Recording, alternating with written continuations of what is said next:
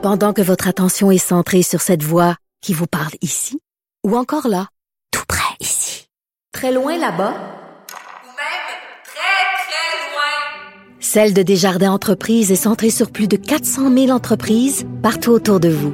Depuis plus de 120 ans, nos équipes dédiées accompagnent les entrepreneurs d'ici à chaque étape pour qu'ils puissent rester centrés sur ce qui compte, la croissance de leur entreprise.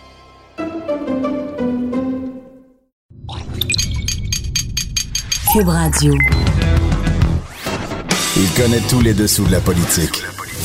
L'économie, la santé, le transport. Antoine Robitaille. Là-haut sur la colline. Cube Radio.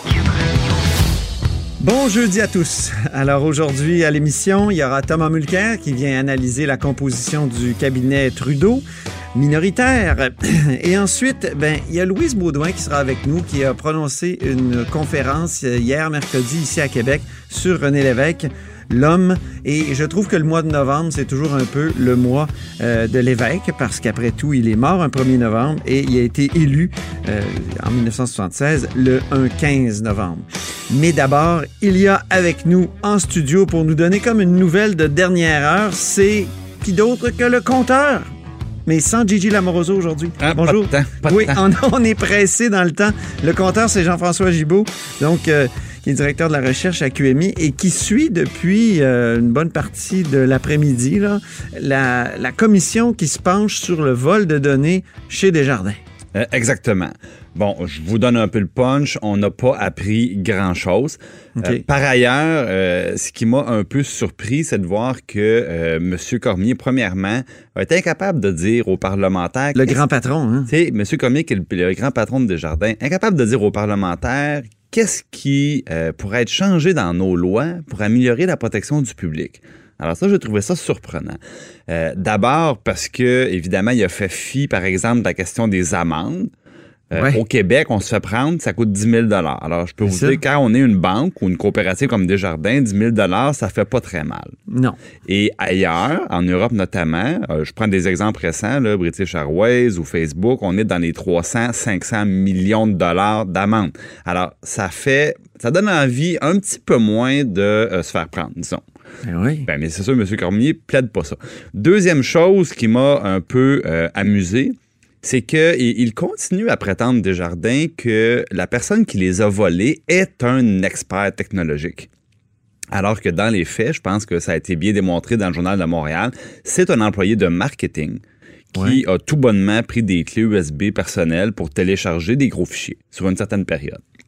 Donc, on- il continue à nier le fait que c'était trop facile de se servir dans leur serveur. Et ça, Ils ont refusé de me- poser à plein de questions, de, de répondre à plein Ouais. de questions qui ont été posées sur la, la, la personne en question. Oui, mais ça, c'est normal. Il y a une enquête policière qui est en cours, on le sait, mais je m'attendais à un mea culpa peut-être un peu plus important, puis à un aveu qu'il y a des changements. Puis comme il parle aux parlementaires, ben, c'est le temps de dire aux parlementaires, voici comment on peut modifier nos lois pour mieux Oui. protéger les gens. Donnez-nous Bon. des pistes. Ceci dit, ce qu'il dit, euh, qui est intéressant, M. Cormier, c'est que euh, trouve que ça n'a pas de bon sens. Un, qui est encore un système basé sur le numéro d'assurance sociale pour départager l'identité des clients. Ouais. Dit ça prend une identité numérique au plus vite et ça, je pense que tout le monde est d'accord là-dessus. Bon, ben voilà une chose que l'État peut faire. Oui, exactement. Ça, ça c'est une chose que l'État peut faire. Euh, Est-ce que ça viendra plus du fédéral? Je pense que oui. Euh, et euh, on, on peut dire aussi que l'Autorité des marchés financiers euh, a vu venir le problème depuis 2015, mais s'est contenté de, de, dema- de demander aux banques de faire une auto-évaluation.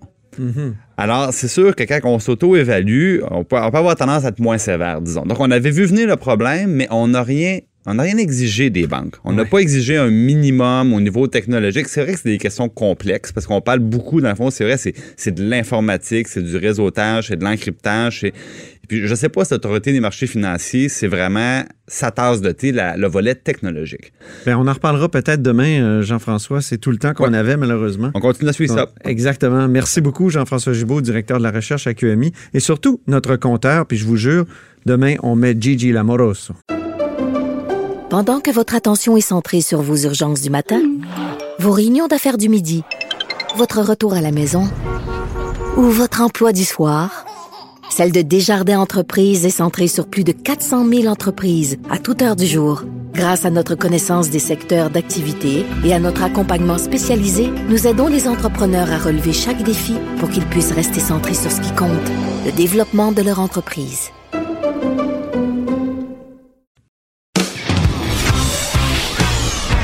Là-haut sur la colline.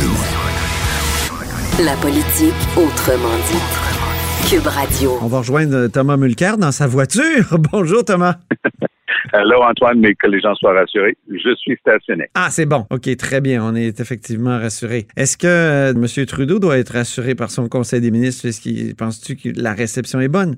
Somme toute, je crois qu'il s'est super bien débrouillé. Ouais. Il y a quelques bémols, mais dans l'ensemble, il est allé avec de l'expérience. On peut pas beaucoup se tromper si on regarde Marc Garneau au transport. Euh, c'est un ingénieur, c'est un gars besogneux, il s'occupe de ses dossiers qu'il connaissait déjà à fond. Pourquoi le changer? Alors, il y avait beaucoup de ça là-dedans. Idem euh, pour Morneau euh, aux finances. Il y a eu quelques surprises et une déception majeure. Je vais vous parler de la déception d'abord. Euh, je n'en reviens pas. Tu vas pas me parler de, de Stephen Guilbeault? Ah, oui. Ça te déçoit? Mais ça me déçoit et, et ça me surprend pas en même temps. Ouais. Côté déception, Steven, que je connais depuis 20 ans, est un gars honorable qui a mis sa tête sur le bio en se présentant pour un gouvernement qui venait quand même d'acheter un pipeline. On s'entend? Ouais. Le gars, il s'est fait paix, il est solide, il s'est tenu debout, il a gagné une belle victoire. Puis là, tout le monde qui connaît l'environnement disait, ben, au moins, il y aura une voix forte au sein du gouvernement Trudeau pour que enfin le Canada respecte ses obligations au terme de l'accord de Paris. Et voilà qu'est-ce qu'on a eu. Jonathan Wilkinson.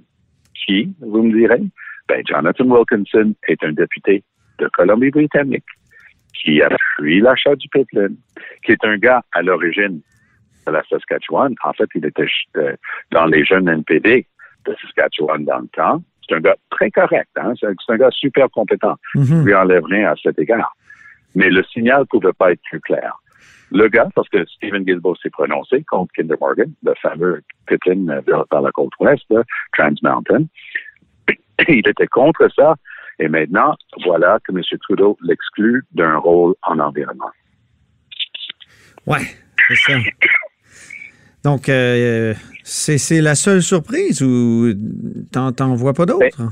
Il y a une belle surprise positive et, et je soupçonne que je suis le premier à vous le mentionner. Dan Vandal. Alors, êtes-vous amateur de boxe? Qui? Dan, quoi? Est-ce que vous, est-ce que vous, Antoine Robitaille, êtes-vous amateur de la boxe? Un petit peu. Mais Alors, pas un grand connaisseur. Dan Vandal, que je connais bien personnellement, qui est le député libéral de Saint-Boniface au Manitoba, qui parle un excellent français par ailleurs, c'est un métis euh, de cette province-là. Lui, il a fait un combat mémorable au Forum de Montréal lorsque ça existait, il y a près de 30 ans, Ah oui, ça doit faire contre, longtemps. Al- contre Alex Hilton. OK. c'est un des plus célèbres com- combats. De mémoire, ils étaient des, euh, des mi-moyens tous les deux à l'époque.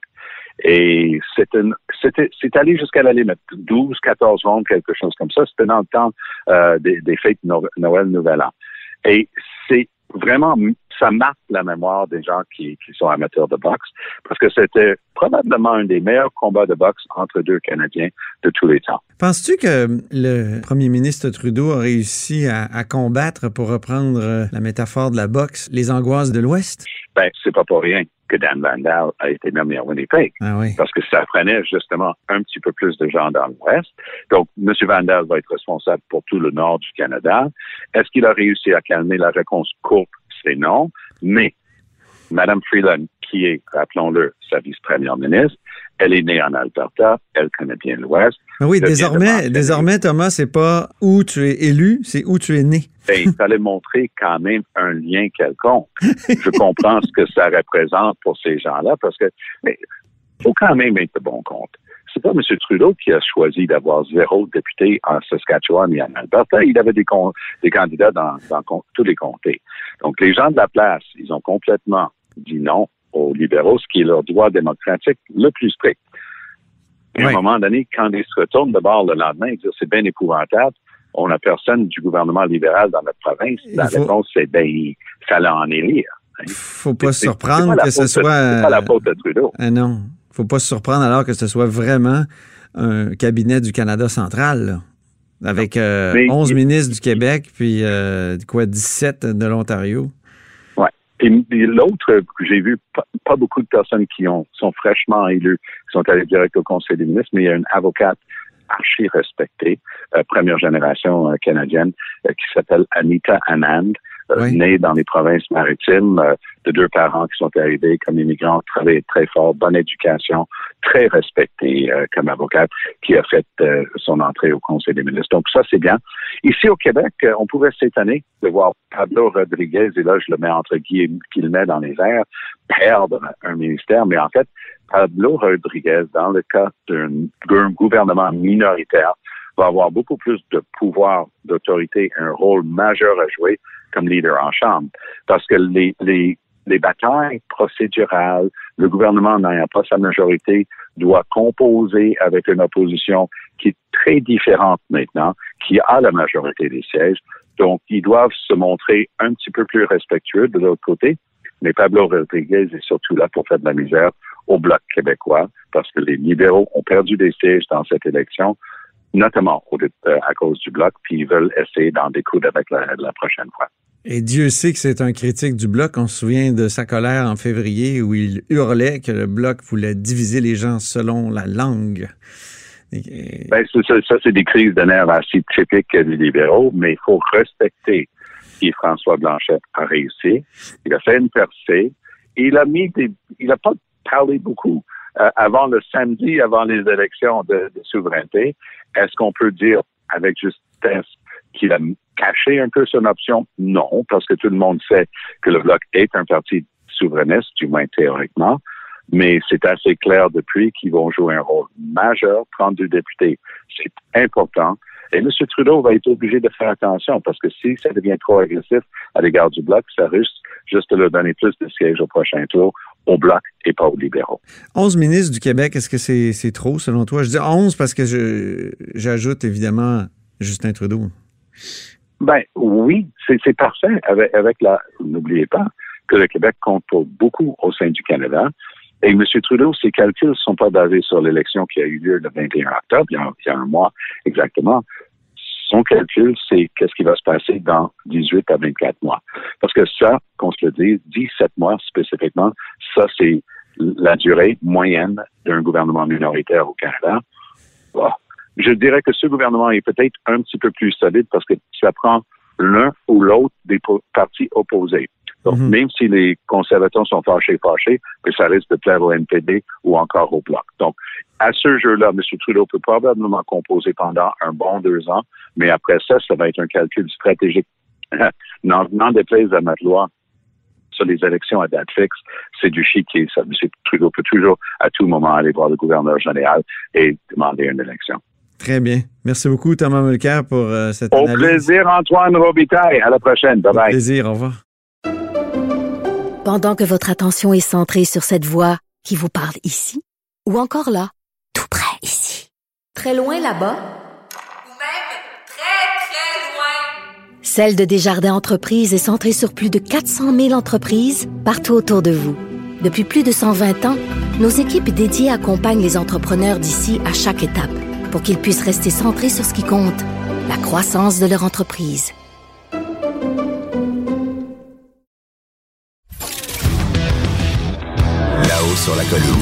Une entrée privilégiée dans le Parlement.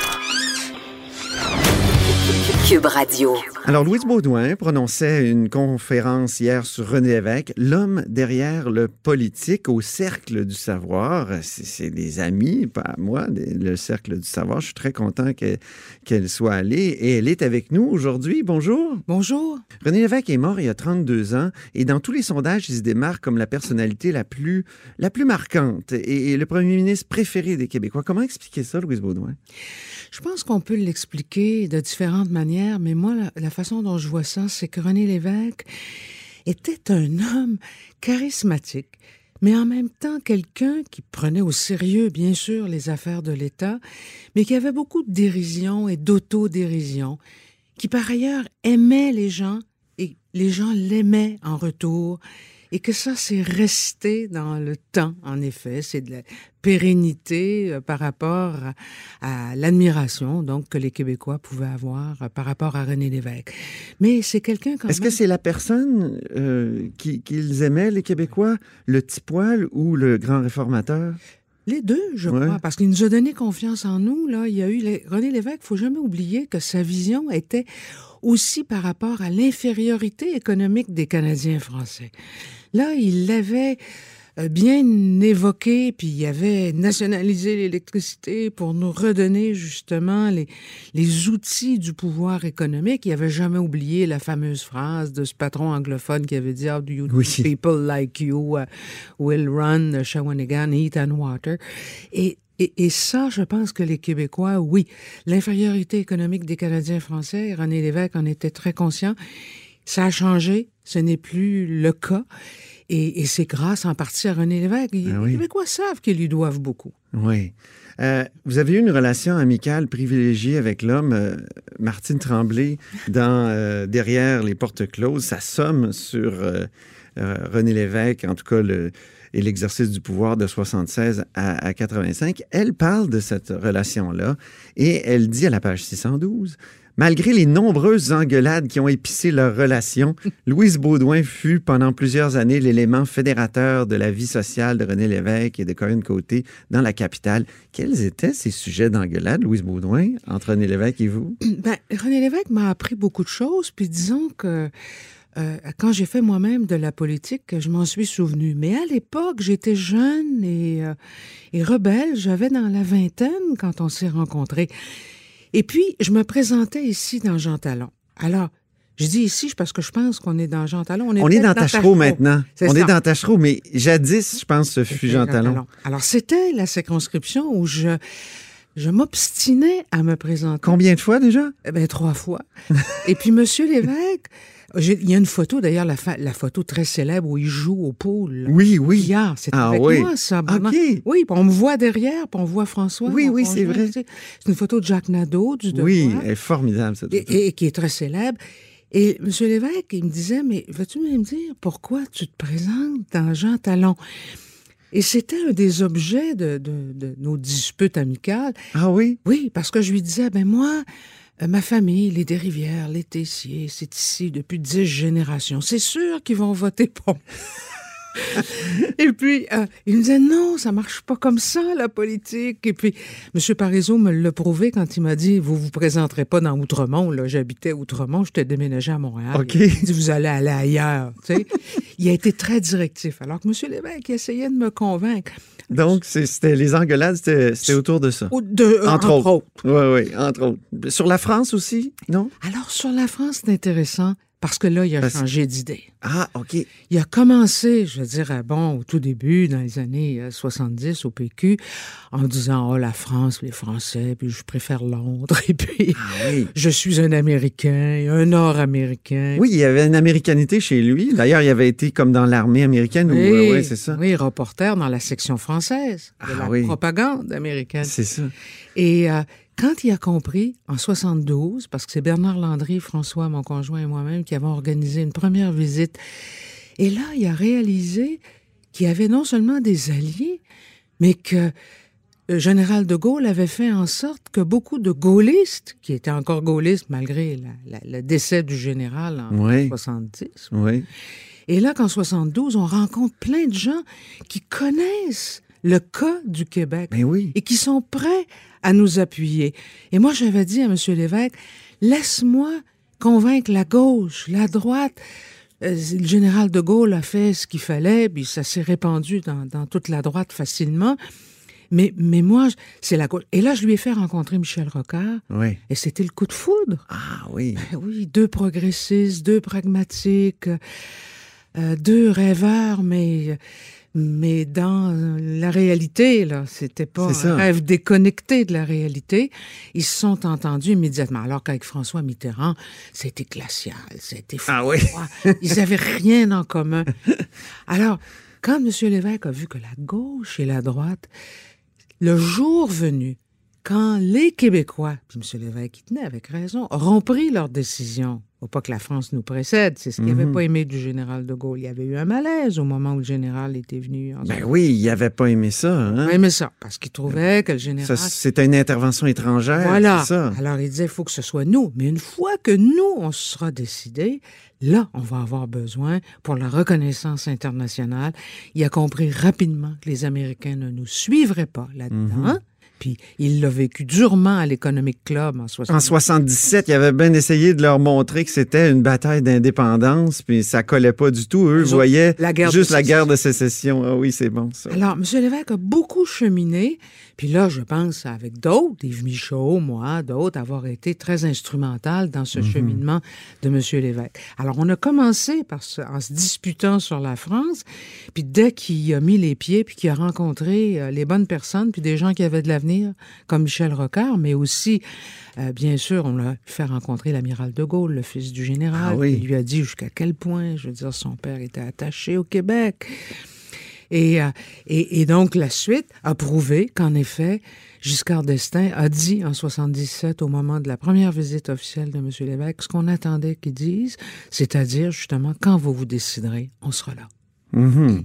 C'est fini, ça, en France. Ah, ben, Cette sensibilité-là, Ben, au Québec. Ben, excusez-moi, là, mais. Que c'est euh, fini, Antoine, ben Oui. oui, c'est fini, mais parce que c'est pas mal fini ici aussi. là. Ah oui. Le jour où il y aura une, une résurrection, je veux dire, du mouvement, et puis que ce sera sérieux. Peut-être que, oui, c'est ça. Je Ils pense peuvent pas vouloir pour, je pour pense, nous. Voilà. Je pense qu'on retrouvera des alliés. Euh, il aimait les femmes, euh, Oui. René Lévesque. Oui. Euh, il les a promues, euh, Oui. plusieurs femmes euh, ministres, notamment en 84. Euh, et vous, comme euh, il y a Martine Tremblay encore dans Derrière des portes closes, il dit, euh, elle dit que justement, elle fait remarquer que vous avez été une des premières chefs de cabinet.